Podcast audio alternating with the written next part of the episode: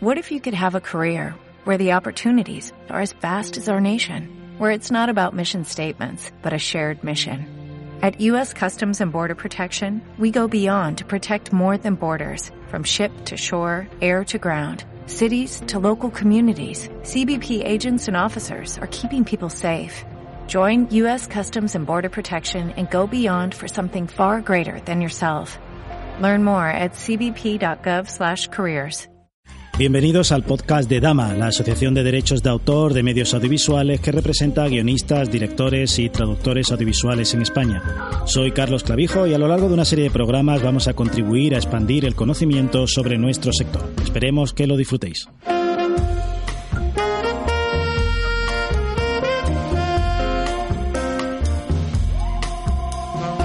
José Luis García Sánchez es uno de los grandes directores de cine que ha dado este país. Con más de 25 películas a su espalda, tiene clásicos como La Corte del Faraón, Divinas Palabras, Suspiros de España y Portugal, Las Truchas, los guiones de Belle Époque, por ejemplo, película española ganadora de un Oscar, o de Canciones para después de una guerra y Queridísimos Verdugos de Basilio Martín Patino. Como curiosidad, José Luis García Sánchez trabajó durante más de 25 años mano a mano con Rafael Azcona y él es uno de los grandes autores de comedia de este país. 25 años trabajando con Azcona. ¿Qué aprendiste? Eh, en el cine todo. Vamos, en el cine no es correcto lo que estoy diciendo. En la narrativa, todo. Me ha marcado todo, me ha enseñado a evitar la retórica, en fin, todo lo poco que he aprendido porque eh, era un, sabio. Ahora, mucho más importante todavía que en el cine, me lo ha enseñado en la vida. Cuando estaba muy eh, enfermo, pidió ayuda, pidió ayuda a Rosa, porque estaba en la cama ya, con, a punto de morir, porque habían unas elecciones municipales y él quería votar. Entonces hubo que llevar un notario a su casa, está completamente legal todo, hubo que llevar un notario y por fin pudo votar. ¿Y a quién votó? En blanco. esa sabiduría, que la importancia no está en a quién has beneficiado, sino qué has hecho tú, que es expresar tu voluntad de que sea en blanco. Eh, si se iba a morir a él, ¿qué más le daba? Ahora mismo estamos hablando antes fuera de la grabación. Hay como un modelo de producción de historias, por decirlo así, que es, realmente es un modelo productivo en el que todo se hace de una determinada manera. Hay eh, manuales de guion que te dicen cómo llegar, cómo tal, cómo acabar las historias y tal. Tú vienes de un mundo en el que la creatividad lo era todo y el tiempo para eh, ejercer esa creatividad también, ¿no? Porque la gente no lo sabe, pero ellos se reunían en cafeterías, quedabais, charlabais sin tener una especie de, guillotina en la cabeza, mm, diciendo tengo que entregar esto, por ejemplo, pues como los guionistas de programa, ¿no? Que tienen que entregar chistes todos los días. Vosotros os permitíais divagar, ¿no? Hay, hay dos datos que creo que son fundamentales. El primero es que cuando trabajábamos, Rafael Azcona y yo, o, o Fernando Trueba, y David Trueba y eh, Rafael y yo y mucha más gente, éramos los dueños del producto. Es decir, que no teníamos detrás en la, en la nuca la pistola del productor que nos decía date prisa, que no, no era eso. Porque nacía de nosotros el, el guion. Hablábamos con un productor y le decíamos, oye, ¿te gustaría que hiciéramos una película de unos ciclistas que van por la carretera y se pierden? Por decir una, una de las estupideces. Entonces, pues no me interesa, ¿no? Bueno, pues entonces íbamos dándole vueltas y hacíamos otra y otra y otra. Por tanto, la presión, el presionante no tenía autoridad moral sobre nosotros para hacerlo. Y segundo, era una industria pobre, es decir, que era una industria que lo hiciéramos antes o después no iban a darnos ni más ni menos. Y ahora hay unos circuitos comerciales de fórmulas, efectivamente, que hay que entregar el lunes, miércoles y viernes, el martes, jueves y sábado, el 15, no sé, pero abonados, mm. con dinero. Yo la mayor parte de los trabajos que, he hecho en mi vida son TNR, prácticamente todos, y, los que... TNR es... Trabajos no remunerados. Y bueno, por otro lado, es tan bonito, trabajar gratis y que no te manden es lo contrario de trabajar gratis y dejar que encima te tomen el pelo. Porque en ese modelo, para que la, gente que no está informada y que haya un poco de didáctica, eh, vosotros quedabais en cafeterías, por ejemplo, con Azcona, ponme un, día con Azcona, ¿cómo era un día tú y Azcona? ¿Quedabais en un café cerca de su casa o de la tuya? Si es eh, con afán pedagógico, mejor lo voy a contar de Berlanga. Vale, vale. Porque Rafael era una relación como eh, personal, divertida, pero con Azcona era, con Berlanga, era más bien una cosa como de tipo eh, académico. Berlanga era profesor de la Escuela de Cine, calle Montesquinza, esquina Génova. Entonces, en vez de hacerlo en clase, le gustaba más hacerlo en Manila, una cafetería que había en Génova, cuatro portales más allá. Entonces se reúne con la gente y decía, Berlanga, por ejemplo, a ver, ¿tú qué tienes que decir? Entonces el, el tú al que se hablaba, pues se asustaba y poco a poco se acostumbraban a una cosa que es la clave de hacer guiones. De hacer guiones y seguramente de hacer cosas en la vida. Que es decir tonterías hasta que una de esas tonterías resulta que es una genialidad. Porque lo que no son tonterías, lo que son cosas razonables, nunca pueden constituir materia para una obra narrativa. O sea, decir, por ejemplo, que hay un señor que sale de casa, va a trabajar y vuelve a casa cansado y le ponen un café, pues eso no es una narración. Tiene que ser un señor que sale con un café de casa y ya ahí, por ahí, a base de decir tonterías, llegar a la... Le, ocurre algo inesperado y que ocurre algo inesperado o algo súper esperado, que es que se muera. Con un café, un señor por la calle se muere con un café en vuestros procesos, por ejemplo, ¿no teníais calendarios, este tipo de cosas de hay que entregar tal porque el productor tal? ¿O, tú lo recuerdas como una... Ojalá. Ojalá hubiera habido calendarios. No había, no había para calendarios. Hombre, siempre hay unas cosas que son de sentido común, que si hay que hacer una película eh, con nieve, hay que hacerla en invierno. Y si ya si te da el mes de junio, pues no tienes prisa, claro, hasta que llegue otra vez pero, nieve. Pero antes me contaba fuera de, micrófono, eh, por ejemplo, la gestación de una peli tuya, de la, de la paloma. Eh, el vuelo de la el paloma. de la paloma. Me contabas que habíais decidido hacerla porque, atención, eh, no quería, estabais muy cansados de moveros de localizaciones y dijiste, vamos a hacer una película en una única localización de manera que estemos todos tranquilos y... Exactamente.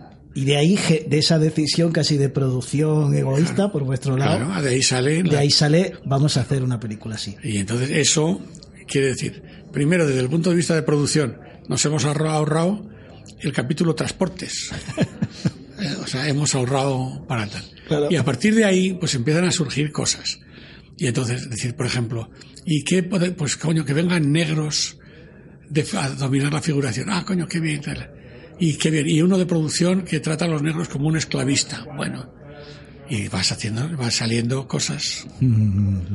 Podría haber, sido bailadores de flamenco, los, pero no, salió, no salió con negros. Y, y, luego tuvisteis la suerte de encontrar un productor que diga, ah, mira, quiero hacer esta peli, que la rodasteis en, el, en la Plaza del Conde de Barajas en Madrid, detrás de la Plaza Y luego tuvimos la suerte de que teníamos un productor al que teníamos ya liado de antemano, que era Víctor Manuel, que entonces eh, cualquier pega que nos hubiera puesto, como tenía su mujer en el terreno contrario, pues estaba en nuestro lado.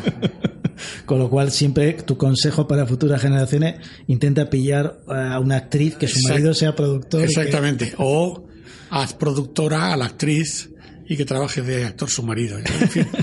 Cuando hablo con guionistas, básicamente te están contando que están como una mina, también porque están en cadenas de estas de, producción de muchos guiones y hay que entregar muchas cosas, pero son, te transmiten una, una falta de alegría eh, que es la que yo no veo cuando, cuando me contáis historias, falta de alegría por la creación y por el trabajo, ¿no? por la chispa, por la, diversión. ¿no?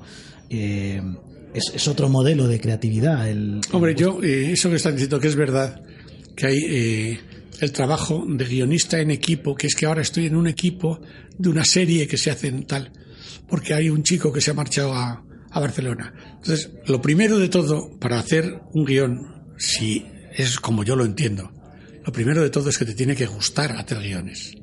Porque la mayor parte de la gente no les gusta hacer guiones. Y ahora, si eso lo, lo ponemos aquí como un cerdo desnudo y muerto y lo partimos en trozos, de esto sale un jamón que es, hombre, si se hace lo que yo quiero, no es lo mismo que si se hace lo que quiere otro, porque es la diferencia que hay entre la libertad y la esclavitud. Naturalmente, si a mí me dicen que yo que si yo quiero hacer un guion, sí, como no, estupendo, encantado. Si se me ocurre, lo que no admitiré nunca es hacer las cosas que se le ocurren a otro. Porque si son cosas que se le ocurren a otro, ¿para qué estoy yo? Entonces, esa, ese, esa especie de, de, de nudo que hay que romper, y eso lo, romp, lo deben romper los chicos jóvenes que empiezan a hacer guiones, deben, debe, lo primero, debe gustarle hacer guiones. Gustarle, o sea, gustarle el oficio de inventar historias. No gustarle el dinero que se gana por hacer largometrajes o por hacer cortometrajes, no. Contar historias. Es decir, que te guste mucho, me da igual el cine, que el teatro, que la televisión, que series, que no series. Otra de las cosas que me parece interesante, sobre todo de, una escuela de grandes, grandes cómicos, es vuestra capacidad para la, para la observación. Soy, gente que no estáis haciendo refritos de películas que hemos visto 14 o 15 veces, sino que estáis en la calle. Eh, tú mismo ahora nos contarás sobre las como quedáis y eh, para charlar entre amigos y que estáis observando a gente, hablando, ahora veníamos en el, en el taxi hablando con el taxista, eh, de Azcona contaban que viajaba en autobús. El taxista ese con el que hemos venido claro. tenía completamente aspecto de notario. Totalmente, totalmente. O sea, yo si yo tuviera que hacer un notario, le buscaría. Voy a, y era un personaje porque decía que era un fan absoluto, un señor de, cine, notario, pues era un fan absoluto del cine y desde que era chico iba a ver dos o tres películas diarias, ¿no? Un personaje de la calle, Entonces, ¿no? Tú dices, ¿dónde están esos actores ahí Claro. conduciendo Cabify? claro, pero, pero es muy curioso que ese modelo de observación eh, ahora se considera casi una especie de lujo, ¿no? El señor que se va al mercado a ver cómo habla la gente, que te cuenta, digo, digo, en aras de tener un audiovisual rico y potente y, y muy... No tengo más remedio que corregirte. Vale, Perdóname que te corrija y que te interrumpa. haces muy bien. Yo tengo un hijo que no es que yo le haya enseñado ni nada, ni le he inducido ni nada, él se dedica al cine también. Lo que pasa es que yo me dedicaba al cine de una manera y él se dedica de otra, porque cada época va cambiando. O sea, cambia porque ya no se ponen cines en las salas. Bueno, pues se pondrán en otro sitio. Ya no se hacen las películas eh, con gran aparataje eh, logístico. No, pues ahora se hacen con una cámara pequeñita en la mano. Bien. Entonces, este hijo mío, que se llama Víctor, cuando va a buscar el protagonista de su película Selfie, que es, la clave es el cómo eh, eligió ese actor. Ese actor era un amigo suyo que era un poco pijo. Y les hacía falta un pijo, ¿y quién será el pijo? Coño, pues este.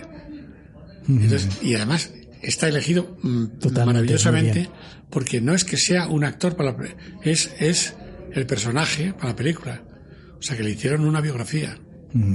Pero bueno, todo eso casi viene de una especie de tradición antigua donde se cogía los directores italianos y vosotros también cogíais muchas veces a gente de la bueno de no profesionales Claro. porque- pero esas cosas ya no se hacen las hace tu hijo Claro, pero perdóname, perdóname, es que ahora llega, se llega a otra contradicción. Tienes tu razón. Hace años se cogía gente de la calle o actores. Los actores venían del teatro. Es decir, que tú decías, ah, voy a hacer una película tal. Pues esto, ¿quién lo puede hacer? Pues esto. Irene Gutiérrez Cava. Pon. Bien. Cualquier, además, familias de toda la vida del teatro o un señor que ibas en el tranvía y decías, ahí va, ahí va, ahí va, el conductor ese, ahí va, ahí va, ¿qué cara tiene? Pues por, generalmente eran por defectos físicos, ¿eh? Generalmente, generalmente no, no creéis que descubríamos grandes talentos. Pues uno visco, otro cojo, tal. Entonces eso se hacía, el, las historias esas se hacían para aquel cine o para este cine. Entonces los actores, entonces se escogían entre los de teatro y gente de la calle. Y ahora se tienen que escoger entre gente de la calle y gente de la calle, porque no hay teatro. ya Entonces no me digas, no, es que son actores, no, porque como solo hay para coger de los otros actores que hacen cine, del, de las series y de tal, que es el repertorio es estrellísimo, es, Claro. es, estrechísimo, es muy, muy corto. Bueno, pero quiero decir, los actores de tu época probablemente no iban al gimnasio. Hoy los actores, son, muchos de ellos están cacha y no tienen esa fisonomía, esa riqueza que veías en las películas de donde las caras eran absolutamente diferentes, muy ricas y tal. Muy ricas y sobre todo porque en aquella época había más hambre que ahora. claro. Ahora si tú me das 10 o 12 actores, yo te pongo la cara que tenían antes. Los encierro en un sitio, en un cortijo, les doy un rancho y verás qué cara se les pone vosotros venís de, de haber levantado películas entre grupos de amigos, eh, de trabajar de una manera muy independiente, donde el sufrimiento no cabe, ¿no? Y nosotros venimos, entre comillas, ¿vale? Digo. Si venimos del mismo sitio, ¿no? te, empeñas mucho en la cosa. Es lo mismo, siempre es lo mismo. Lo que ocurre es que hay un momento en el que la industria del cine tiene en Madrid doscientos y pico cines, salas de cine, que por otro lado, menudo coñazo era, porque nos lo ha dicho el, el taxista que nos ha traído. Yo iba todos los días, yo vivía en, en Carabanchel y decía, ala, al cine tal, a, Ciudad Lineal. Imagínate ir a Ciudad Lineal con lo cómodo que es ahora que haces clic en el televisor y lo ves. Bien, lo único que pasa es que no hay eh, eh, esto que estás haciendo tú, preguntar, preguntar a la gente y preguntarles. ¿Y, y te gustan las series? Pues yo no había visto nunca una serie hasta esto de servir y proteger, que es una, especie de disparate, porque quieren hacer una, una serie, la idea es estupenda, en una comisaría. Pero claro, si se llama servir y proteger, ya la hemos jodido, porque podría ser torturar y amenazar. Claro. Entonces sería más, es más posibilidades. Es todo va muy uniforme, claro. Pero yo no tenía eh, conocimiento de la serie. He empezado a ver esa y luego he visto una eh, americana que se llama Breaking Bad. Entonces, Breaking Bad, recomendadísima por todo el mundo. Es buenísima, buenísima. Es buenísima la situación de arranque del primer capítulo. Ahora, a partir de ahí, es un disparate. Es un disparate sobre la cocaína, la fabricación de cocaína, el reparto, disparos, se matan. Cuando lo bonito es cocaína. El mismo que estamos hablando, un notario que se pega la cocaína porque le gusta mucho. ¿Y qué pasa ahí? Y entonces empiezas a decir tonterías y te sale una italiana de, de, Manfredi, claro. ¿Cómo te enfrentas a la creatividad cada vez? ¿Cómo te enfrentas, por ejemplo, a los rechazos? ¿no? O, simplemente viniendo de ese tipo de, España donde era tan difícil hacer cine, lo asumes de una manera más, más filosófica. Me encantaría ahora empezar a rechazar proyectos. Me encantaría. A mí no me ofrece nunca nadie nada. Además, es más, hay que explicarle a tus chicos que van a oír, alguno que oiga esta entrevista, que nadie les va a ofrecer nunca ningún guion, porque si les ofrecen será una basura. El guion bueno es el que les sale a ellos de su cabeza y de su corazón y de su eso. Todo guionista debe ser productor de la película. Debe comprender lo difícil que es cuando él dice, por ejemplo, eh, y Maruja sale de casa y hace un frío helador. se le caen los mocos. En la calle corre un viento eh, invernal hay unas gotas de nieve. Mira, majo. O sea, mejor que se froten las manos dentro de casa y que diga, ¡uh, qué frío hace! Porque si no, todo eso cuesta muchísimo dinero. Y que lo aprendan, y que aprendan que el cine es una industria, por un lado, prodigiosa y maravillosa, y por otro lado, pues muy menesterosa, porque necesita... Muy, tú, tú, por ejemplo, viviste, entre comillas, esa ingratitud porque una peli tuya, Las Truchas, gana eh, un premio en Berlín, fue, y vienes aquí a España, y en la España de entonces da prácticamente igual que José Luis García Sánchez haya ganado un premio en Berlín como que si ha sido campeón de Jota, ¿no? Igual, igual. No, mejor campeón de Jota, ojalá. claro, te... ojalá hubiera sido yo campeón de Jota. Te habría ido bien. No. ¿Cómo, cómo, esto es una pregunta medio personal. ¿Cómo, porque es de una resistencia, cuando tú lo lees ahora, dices, vaya resistente. O sea, vienes a España, no puedes dejar que se te suba mucho a la cabeza que te han dado un premio en Berlín, o tú vienes subido y te pegas la hostia de No, porque mira, yo eh, llamé, no sé por qué, me llamaron de casa o llamé de casa, y una de estas que ahora se llaman empleadas del hogar, una criada que teníamos, dice, no, no, ya, ya ha llamado su madre para decir que les ha tocado el premio en Berlín. Entonces, cuando te dicen ya desde ese momento eso que les ha tocado el premio, pues ya sabes que eso es, que te ha tocado el premio. Primero, no, es que yo estoy en contra de los premios. Por, ¿Cuáles eran las otras películas? no, lo sabes, claro. No las sé. Claro. Entonces, no sé si fue un premio merecidísimo. Yo tendría a decir que es merecidísimo. Pero claro, si las otras películas eran dos joyas, pues... Que estaban en alemán y que no Eh, tienen ni idea, claro. Bueno, pero me refiero, tú piensas en tu carrera de director y dices, he ganado un premio en Berlín, ahora pero puedo sí. hacer la siguiente. No, esto, esto sí que es importante que lo digan tus muchachos. Claro. No existe la carrera de director, ni existe la carrera de, de nada.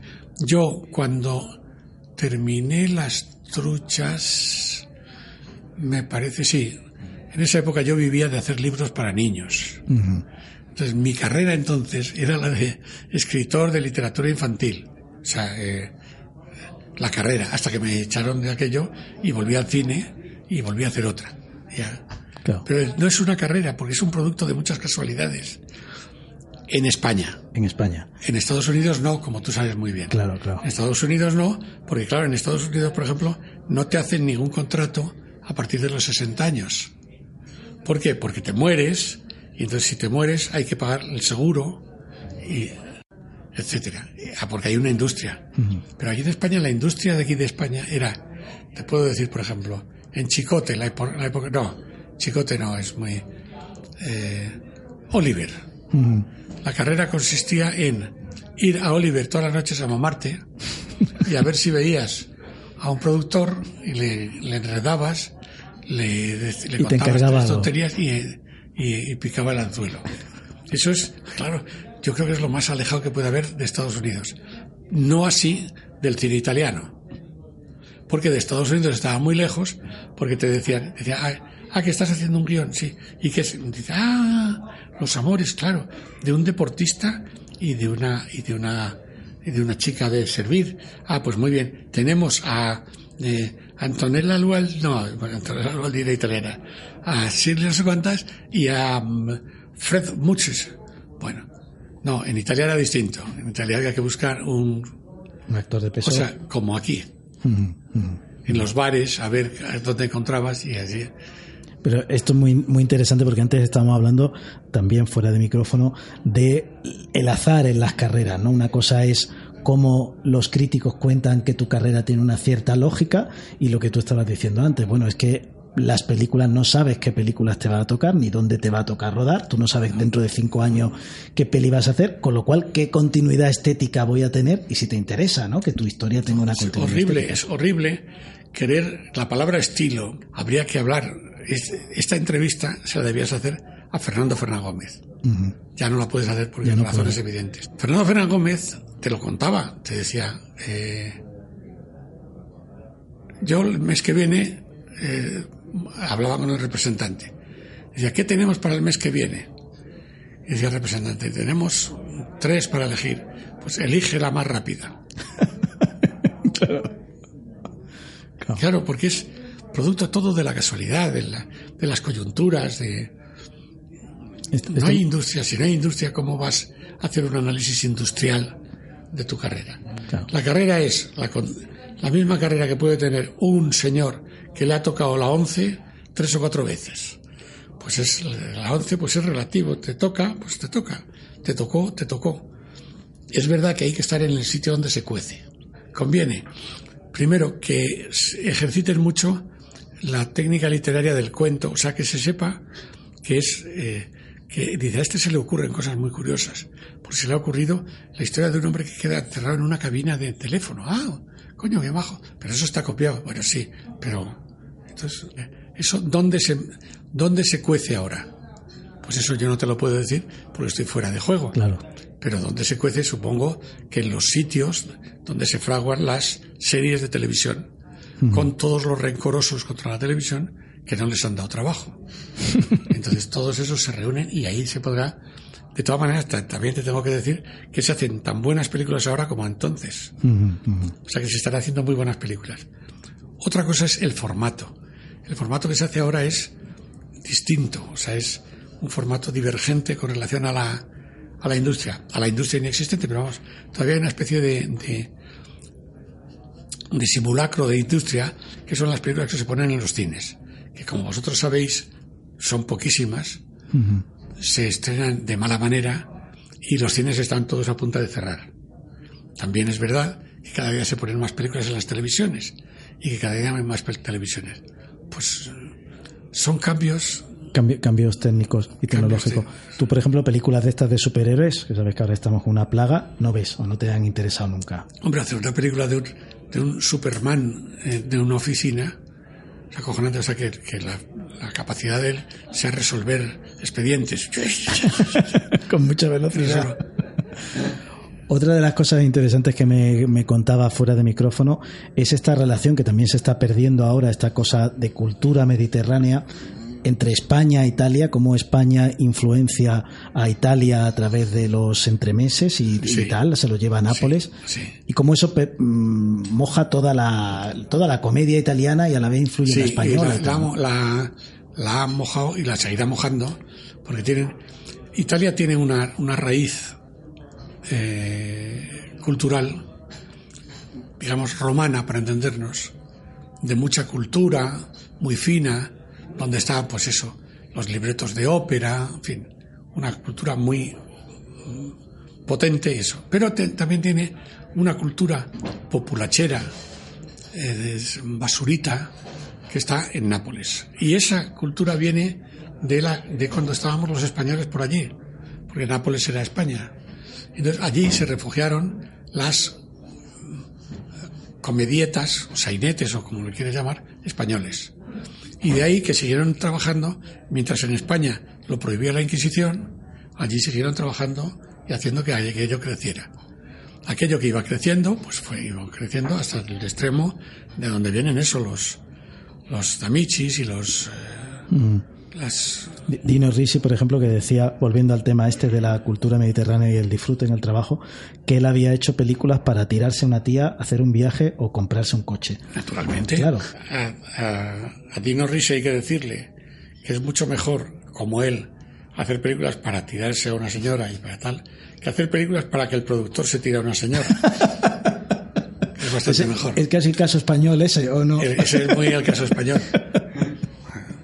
esta cosa de los señores gritones, ¿no? Esto, esta cosa que nos ha quedado en las películas de este señor cabreado por todo eh, y que tú antes eh, vinculabas a, un hallazgo de una película de eh, Buñuel sobre la manera en la que los españoles se comportan, esta cosa. Hay determinadas Primero, el lenguaje corporal. El lenguaje corporal es algo que está relacionado con las costumbres más profundas de la gente. O sea, acercarte a otro para hablar. ¿eh? Si te acercas más o menos, eres de una cultura o de otra. Aquí en España, por ejemplo, no se acercan. Si quieres, te lo, te lo, voy a demostrar. claro. Él se está acercando ahora, me está poniendo la cara. Has visto, ¿no? Porque no, no, lo soportamos. Eso es la proxemia. Y después de eso, mil, mil cosas. Pero el, que en las raíces más profundas de la cultura española hay singularidad. Primero, es un país donde durante muchos siglos estuvieron conviviendo tres religiones y sin grandes conflictos. Quiero decir que eh, en Galicia eh, eh, habría más menos cantidad de moriscos o más cantidad, pero no se conocen, o no las conozco yo, muchas peleas. Y fueron eh, seis, ocho siglos, no sé cuántos siglos, muchos siglos. Tú contabas, eh, tienes por ejemplo una frase súper brillante, porque tus, tus películas están llenas también de frases brillantes y en tu conversación privada también eres bastante brillante, hacia un análisis de por qué en España eh, no hacemos western o somos malos haciendo cine de acción.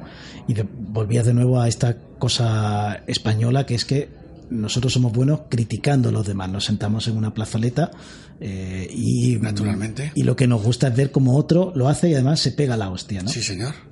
Naturalmente, en los bares, todos los bares, que es el mejor sitio, el mejor invento de España es el bar, que es una especie de, de pues psicoanálisis colectivo, de, en fin, donde llega la gente y dice, perdón y tal, que vengo herido, tal, ¿qué te ha pasado? ¿Qué te ha pasado? Lo que más hay es gente que mira y que opina. Gente sentada mirando y opinando. Y, ahí tengo que decir que ahí la igualdad de la mujer ha sido España uno de los sitios pioneros, porque aquí la mujer ha sido también muy criticadora en el bar. ha rajado del otro.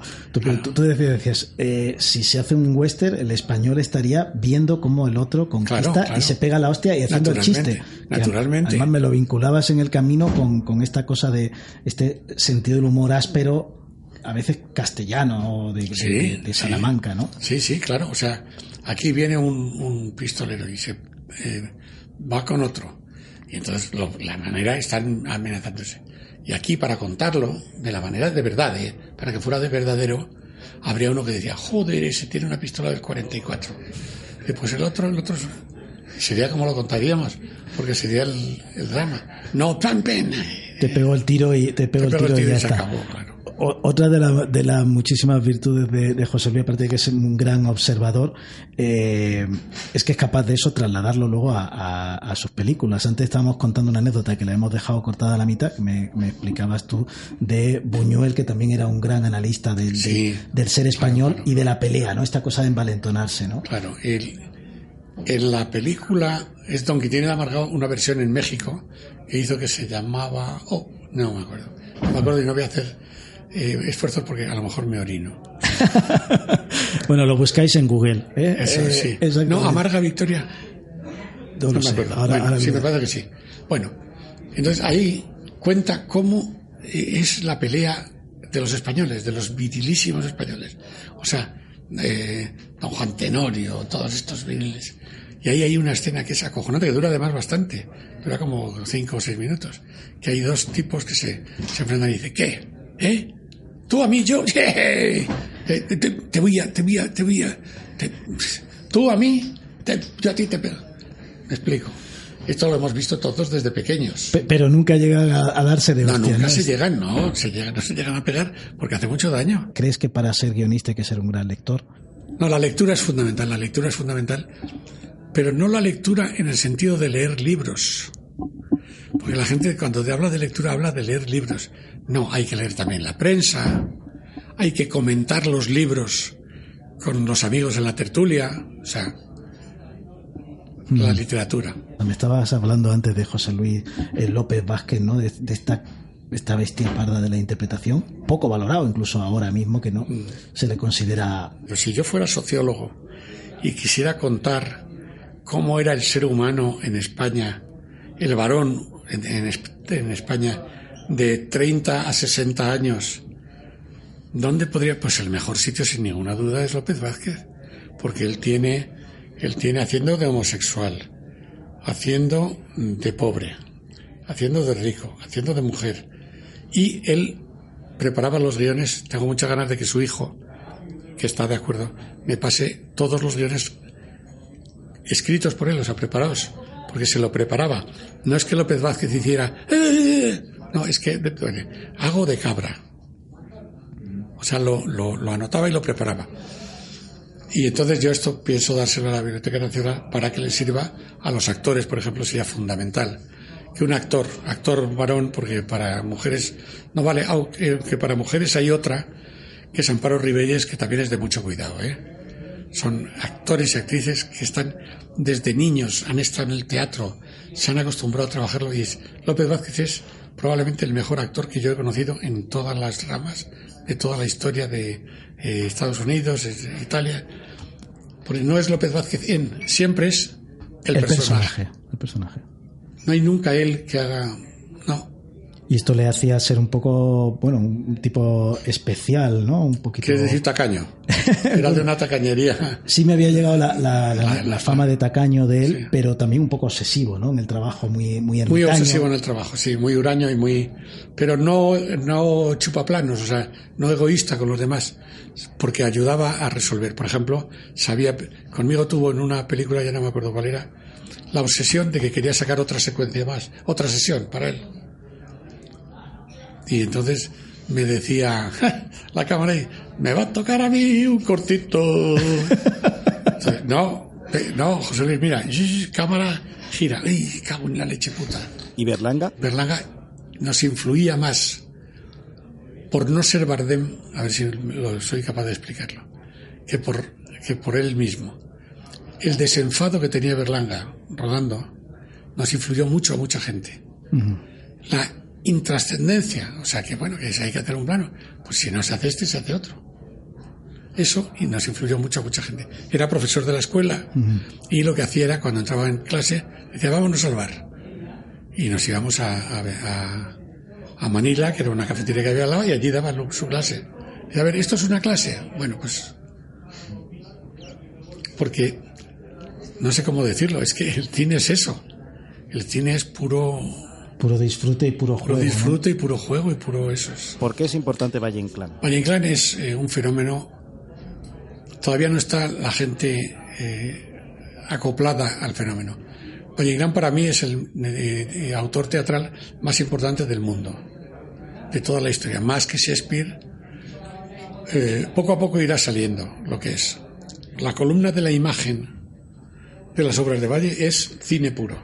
Porque además Valle, por lógica, como era un hombre que estaba muy al día, muy al día en todas las cosas, en sus tertulias estarían comentando todo el rato que se ha estrenado una película rusa, que se ha estrenado tal, porque era lógico, estaba en el, en el aire, sí, sí. Dentro de las características de tu obra eh, hay una visión mm, un poco sarcástica de, de, del ser humano, eh, un poco humor antipersona. No, eh, quiero decir, es que dices humor antipersona o humor pro persona buena y no pro persona sociológicamente representativa de un país que es machista, en fin. No, eh, no, no, no, no, al contrario, yo tengo una gran, una gran esperanza en el ser humano y sobre todo en estos días de estas elecciones que me parece que en España han sabido o está sabiendo la gente dar importancia a un político de primerísima categoría que es Pedro Sánchez. ¿Cómo te influye la Iglesia Católica? Eh, a mí me parece horrible, horrible, espantoso lo que ha ocurrido durante los últimos dos siglos en España con la religión católica, que se les ha dado la manija de todo. Tienen la manija del dinero. Los bancos están dominados por la Iglesia. La, eh, política por descontado. Entonces, ahora afortunadamente estoy viendo que eso está remitiendo. Está remitiendo porque no hay curas, pues no hay curas porque claro, tú le dices a un chaval ahora de 14 o 15 años, le dices, oye, ¿a ti te gustaría un trabajo de por vida, pero para siempre? Que consistía en que tienes, hombre, un sueldito bajo, pero segurito, o sea, sí, y, eh, y que consiste en no follar. Pero claro, el tío te pega un, un cantazo en la cabeza que te manda a la mierda. Eh, entonces, no tienen, no tienen, y han traído además, que creo que empieza a ser un problema terrible, han traído eh, misioneros de, de Allende los Mares. Y por lo visto les han salido muy folladores. que, claro, mandan a un señor, no digo el color de la piel, pero vamos. Claro. Eh, un brasileño. Un, eso, un brasileño alegre. Le mandan a, a Medina del Campo. Y entonces, y el, el confesionario. ¿Y qué dices que te dé tu marido? ¿Y te gusta? ¿Y cuánto te gusta? ¿Y cuántas veces te lo hace? Claro, está, está servido. Claro. Entonces eso se les, se les está acabando el negocio a chorros. Pero se les está acabando por abajo, por arriba no. Por arriba siguen teniendo el poder, el tal, el tal. Cosa que es horrorosa, porque además no es que hagan como los bancos, que te, te prestan dinero, te estafan y luego que te den por culo. No, es que estos te persiguen durante generaciones te persiguen. Este es el ateo, el ateo, el ateo. Bueno, pues nada, José Luis, ha sido un placer. Me tiraría horas y horas y sería un peñazo Estupendo. para la gente charlando contigo. Es una máquina de conocimiento, sentido común y sentido del humor. Muchas gracias. Y me voy ya, ¿no? Sí. Vale.